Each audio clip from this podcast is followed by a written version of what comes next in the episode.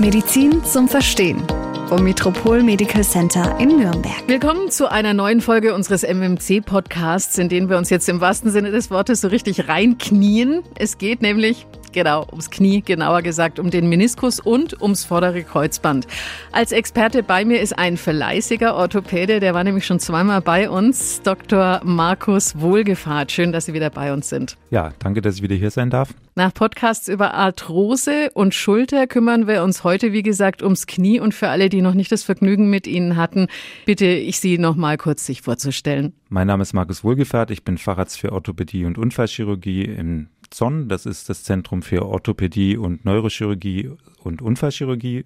Wir sind eine Praxis mit insgesamt sieben Ärzten, davon zwei Wirbelsäulenspezialisten und fünf Orthopäden, wir haben Standorte in Fürth, im Metropol Medical Center in Nürnberg und in Spardorf. Mit Knieproblemen kommen bestimmt viele Menschen zu Ihnen in die Praxis. Jetzt mal abgesehen von Sportlern mit Knieverletzungen, ganz allgemein gefragt, sind es wahrscheinlich eher ältere, oder?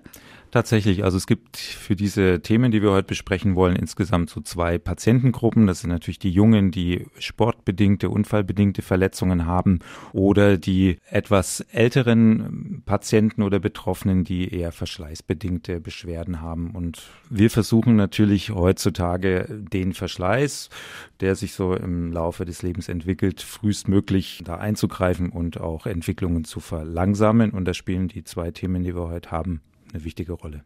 Wir kümmern uns um den Meniskus und ums vordere Kreuzband, haben wir gesagt. Fangen wir einfach mal beim Meniskus an. Was ist das eigentlich? Welche Funktion hat der? Der Meniskus besteht grundsätzlich aus zwei Teilen, also dem Innen- und dem Außenmeniskus.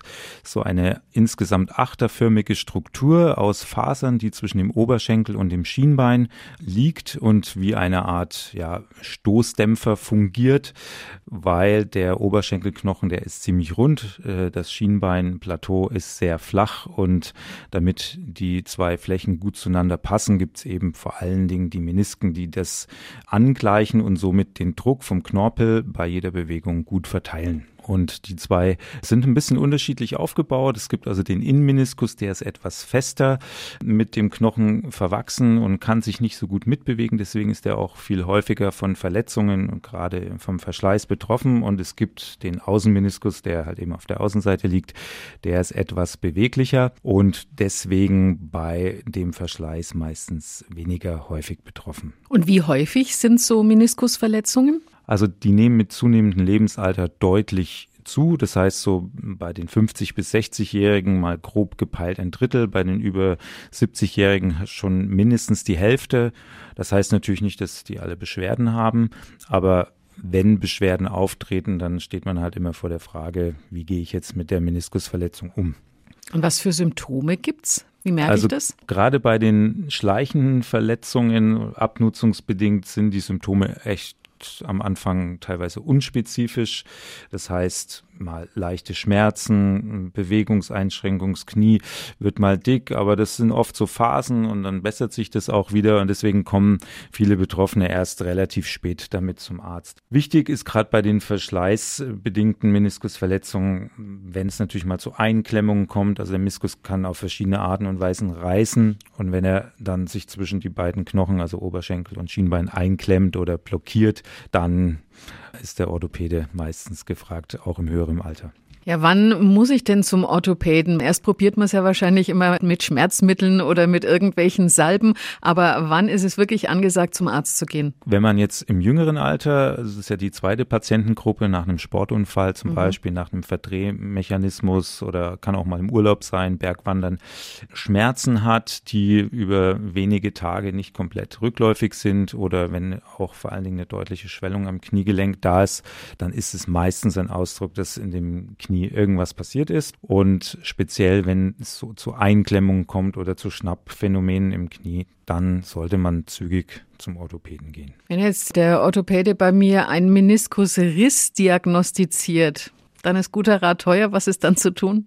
Also dann wird meistens erstmal so eine grobe bildgebende Untersuchung gemacht. Das heißt, neben der klinischen Untersuchung, Beweglichkeit, Schmerzen und so weiter, wird ein Röntgenbild gemacht. Das ist auch so ein bisschen gerade für die älteren Patienten die entscheidende Größe, wie man damit weiter umgeht. Ist das Knie schon deutlich von Arthrose betroffenen, was ja häufig ab 60., 70. Lebensjahr durchaus regelhaft der Fall ist, dann sind wir doch deutlich auf der nicht operativen Seite. Das heißt, kann man Schmerzmittel einnehmen, Bandagen verordnen, vielleicht auch bestimmte Präparate ins Kniegelenk spritzen, um die Geschmeidigkeit oder Beweglichkeit zu verbessern. Wer jetzt aber jünger ist oder wenn das Knie noch gut ausschaut hinsichtlich der Arthrose, dann kommen wir dann schon zum MRT und dann wird genau beurteilt, ist der Riss operationswürdig oder pflichtig sogar. Gerade bei jungen Menschen ist es eben schon so, dass ein Meniskus auch eine gewisse Funktion hat und dass es häufig sinnvoll ist, den zu erhalten. Jetzt haben wir ja schon einiges über den Meniskus gehört. Jetzt schwenken wir mal kurz um zum Kreuzband. Welche Funktion hat das denn? Also es sind eigentlich zwei, die sich in der Mitte des Knies überkreuzen. Daher auch der Name das ist das hintere Kreuzband. Das ist sehr, sehr stabil und auch nur in fünf bis zehn Prozent der Fälle von Verletzungen betroffen häufig dann bei Verkehrsunfällen oder wirklich schweren Sportverletzungen. Dadurch, dass das relativ selten ist und auch eine gute Spontanheilungstendenz hat, ist das jetzt mal nicht Thema des heutigen Podcasts. Viel häufiger sind also die Verletzungen des vorderen Kreuzbands. Das ist insgesamt etwas schwächer und auch äh, speziell für bestimmte Drehbewegungen halt anfällig. Die Funktion ist, die beiden Knochen, also Oberschenkel und Schienbein gegen bestimmte Verdrehbewegungen zu schützen, zusätzlich natürlich mit den Knochen und der Muskulatur. Und dementsprechend kommt es auch häufig bei diesen Einwirkungen zu Verletzung des Kreuzbandes. Also typisch Skifahren ist in unserem Breiten doch eine sehr häufige Ursache, wenn man mit dem Ski irgendwo hängen bleibt und sich das Knie verdreht oder halt Fußball. Das sind so die gängigsten Verletzungsmuster bei uns. Gerade bei Sportlern eben kennt man das ja, das hört man immer wieder, der Spieler hat einen Kreuzbandriss und fällt ewig aus. Wie häufig sind die denn und wie entstehen die? Momentan werden in Deutschland ungefähr so 50.000 Kreuzbandrisse pro Jahr operiert. Wahrscheinlich ist die Dunkelziffer noch höher. Mhm. Die Operation ist vor allen Dingen bei Leuten, die einen hohen Anspruch haben. Grundsätzlich ist es so, Männer sind häufiger betroffen, etwa anderthalb Mal so viel. Aber es liegt vor allen Dingen daran, weil sie in unseren Breitengraden zumindest mehr diese Risikosportarten machen, wie Fußball, Handball oder eben auch Skifahren. Insgesamt, wenn man die Sportart spezifisch das vergleicht, sind Frauen eigentlich viel häufiger betroffen von Kreuzbandrissen. Das zeigt sich auch, wenn wir, sagen wir mal, Frauensportvereine mit betreuen. Also das Risiko ist bei Frauen sechs bis achtfach erhöht bei gleicher oh. Sportart. Liegt wahrscheinlich daran, dass die Bänder etwas elastischer sind und auch die Muskulatur, die es braucht, um das Knie zu stabilisieren, im Schnitt etwas schwächer ausgeprägt ist als bei den Männern. Und nachdem eben auch der Anspruch, sagen wir mal, auch bis ins hohe Alter noch gut sportlich und agil zu sein, zunimmt, verschiebt sich aus meiner Sicht oder nicht nur aus meiner Sicht eben auch so ein bisschen die Grenze der operativen Therapie, während man vielleicht noch vor zehn Jahren gesagt hat, okay, wer über 40 ist und nur normale Sportarten macht, der kann auch ohne Kreuzband ganz gut zurechtkommen. Mittlerweile ist doch die Tendenz in die Richtung, dass man sagt, okay, wenn das Kreuzband kaputt ist und übersehen wird, die Verletzung, was auch gelegentlich passieren kann, weil die Patienten nach so einem Verdrehtrauma eigentlich erstmal wieder wenig Schmerzen haben, dann kommt es doch zu einem deutlich beschleunigten Verschleiß. Und das wollen wir eigentlich mit unseren ganzen orthopädischen Maßnahmen möglichst vermeiden. Ist aber schon eine typische Sportlerverletzung oder kriege ich das auch, wenn ich keinen Sport mache, aber keine Ahnung, mich verdrehe oder irgendwo hindreht? Also es ist schon eine typische Sportverletzung. Es gibt aber eben auch tatsächlich dieses zweite Patientengut, Leute, die ein bisschen übergewichtig sind, schlechte muskuläre Funktion haben und dann mal durch einen ungünstigen Schritt sich auch da das Kreuzband komplett oder teilweise reißen Wahnsinn. können. Und äh, da denkt man auch oft nicht so dran. Wie gesagt, viele Betroffene merken das erst gar nicht, nehmen paar Schmerzmittel ein und nach einer Woche ist das Knie erstmal wieder schlank und dann kommt es irgendwann nach ein paar Monaten, fällt es dann einigen erst auf, dass sie, wenn sie eine Treppe runterlaufen oder eine schräge Ebene runterlaufen, dass das Knie sich ein bisschen instabil anfühlt. Das nennt man auch Giving Way aus dem Englischen und das ist so ein ganz klassisches Symptom einer vorderen Kreuzbandverletzung. Im Gegensatz zum Meniskus, wie unterscheiden sich denn die Symptome beim vorderen Kreuzband? Also das vor allen Dingen die Instabilität, so dass man das Gefühl hat, zum Beispiel beim Sport oder auch eben bei diesem typischen Laufen der schrägen Ebene, dass das Knie so weg exakt. Ganz kurz kann das nur sein. Und deswegen gibt es durchaus nicht wenige Fälle, wo man es erst nach einem Jahr oder nach einem halben Jahr tatsächlich diagnostiziert. Bei Meniskus kann das mal ganz ähnlich sein, wobei da eben so Blockade- und Einklemmungsphänomene jetzt beim jungen Menschen oder bei der akuten Verletzung im Vordergrund stehen. Egal ob jetzt Meniskus oder vorderes Kreuzband, wann sollte ich mich wirklich operieren lassen? Also vor allen Dingen bei jungen Patienten, das ist natürlich immer ein fließender Begriff. Mittlerweile macht man das gar nicht mehr so am rein äh, kalendarischen Alter, sondern am Zustand des Kniegelenks, also wie gut ist der Knorpel, wie hoch ist der funktionelle Anspruch, fest. Und dann gilt, je jünger und aktiver und auch umso gesünder das Kniegelenk noch, umso eher sollte man operieren. Also mal als grobe Orientierung, wer sportlich aktiv ist und noch hohe Aktivität haben will, unter 50, da versuchen wir momentan eher ein Erhalt dieser beiden Strukturen, wenn es denn sinnvoll ist. Und wie laufen solche Kreuzband- oder Meniskus-OPs ab? Ist das was Größeres oder geht es auch minimalinvasiv? Die Operation, also gerade gehen wir jetzt mal zum Meniskus zurück, die ist fast immer minimalinvasiv möglich. An bestimmten Teilen des Kniegelenks muss man auch mal so kleine Schnitte von außen machen, aber das Kniegelenk bleibt grundsätzlich zu.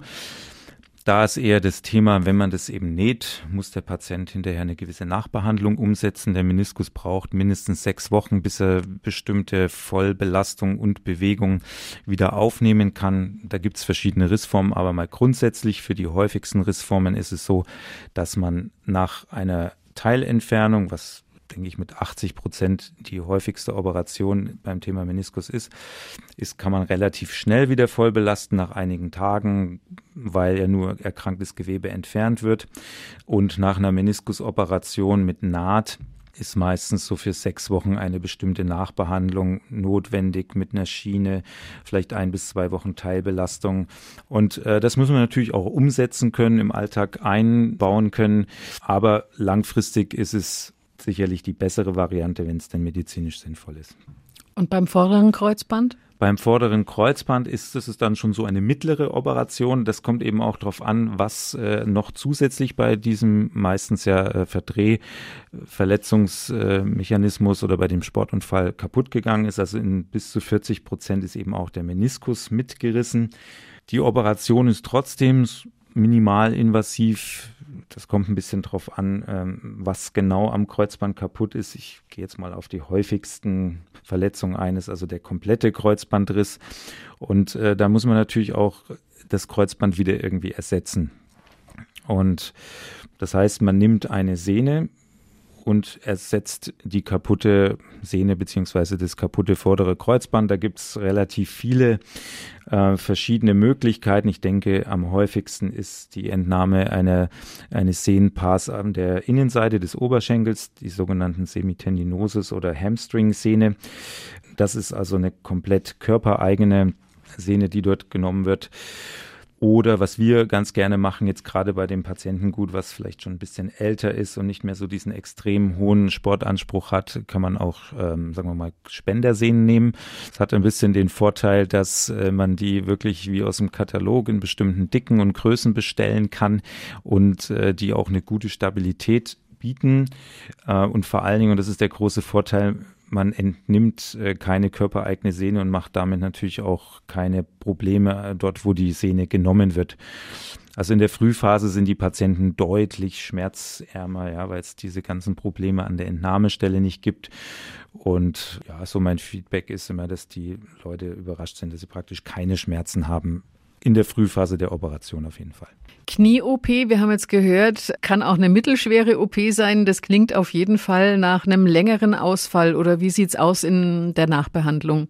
Richtig. Also das ist das Entscheidende bei diesen Rekonstruktionsoperationen. Die Operation macht sicherlich einen Großteil der Qualität aus mal grob orientiert 50 Prozent, aber die Nachbehandlung ist genauso wichtig. Ich kann also eine äh, optimale Operation durch eine schlechte Nachbehandlung oder zu frühe Belastung halt äh, auch das Ergebnis negativ beeinträchtigen. Also beim Meniskus ist wie gesagt äh, diese Teilbelastung und auch die, die Schienenbehandlung über diesen Zeitraum von circa sechs Wochen extrem wichtig, weil sonst beim Laufen so Scherbelastungen auf diese Naht eintreten und vom Meniskus die Erfolgsquote liegt so bei 80 bis 90 Prozent, selbst beim wirklich optimalen äh, Vorgehen und ähm, da muss der Patient halt mitmachen. Beim Kreuzband ist es so, für den Alltag ist man relativ schnell wieder fit. Man kann nach zwei Wochen mit einer Schiene voll belasten. Das heißt, äh, Wer jetzt einen Bürojob oder gar Homeoffice hat, ist nach wenigen Tagen wieder einsatzbereit. Wer allerdings schwere körperliche Arbeit verrichten muss oder wieder in den Kontaktsport wie Fußball, Skifahren zurück will, der muss mit mehreren Monaten Nachbehandlung rechnen. Also es ist so, dass diese Transplantate oder dieser Sehnenersatz, den wir nehmen, der ist sogar am Anfang mechanisch stabiler als das originale Kreuzband. Also mal zum Vergleich, das originale Kreuzband hat so eine Risskraft von circa 2000 Newton und diese am häufigsten verwendete Hamstring-Sehne, die hat 4000 Newton Reißkraft okay. oder Risskraft. Aber wenn der Körper das dann einbaut, dann gibt es so nach drei bis sechs Monaten eine Phase, dann ist es durch diese Reparatur und Entzündungsvorgänge geschwächt, dass die Stabilität etwas unter dem normalen Kreuzband ist. Und da passieren auch die häufigsten erneuten Risse, ja, wenn die gerade jungen Patienten oft ein bisschen ungeduldig sind, wenig Schmerzen haben und meinen, jetzt spielen sie doch mal wieder Fußball, dann kann es äh, leider auch mal zu einem erneuten Riss kommen. Und da muss man halt gut zusammenarbeiten, alle Beteiligten, dass das schnell wieder geht. Also selbst Sportprofis, die in der ersten Bundesliga jeden Tag mehrere Stunden Betreuung haben durch Physiotherapie, kommen vor sechs Monaten eigentlich kaum wieder in den Wettkampf zurück. Und für die breite Masse würde ich mal sagen, so grob neun bis zwölf Monate muss man schon rechnen. Puh, ganz schön lang. Die Medizin entwickelt sich aber ja Gott sei Dank ständig weiter. Welche Neuerungen gibt es denn so und wie sind die Erfolgsaussichten? Also bei Meniskus gibt es vor allen Dingen so Nahtgeräte, die bestimmte Rissformen, so die häufig auch äh, abnutzungsbedingt sind, der sogenannte Horizontalriss, weil der Riss eben so parallel zur Gelenkfläche läuft. Das war was, was oft wenig Aussicht auf Erfolg hatte. Zusätzlich hat man gelernt, dass eben nicht nur die reine mechanische Qualität der Nahtgeräte wichtig ist, sondern auch die sogenannte Biologie. Das heißt, man versucht durch bestimmte Techniken auch durch Blutung und Stammzellen in das Knie zu bringen, indem man zum Beispiel den Meniskus etwas mit einer Nadel perforiert, um dort so kleine Kanäle zu erzeugen und zusätzlich ähm, in einem bestimmten Teil des Knies so kleine Löcher in den Knochen macht, um dass da Stammzellen reinkommen, um die Heilung zu beschleunigen. Und beim Kreuzband ist es so, dass in den letzten zehn Jahren gerade so in der Platzierung des Transplantates sich viel gebessert hat,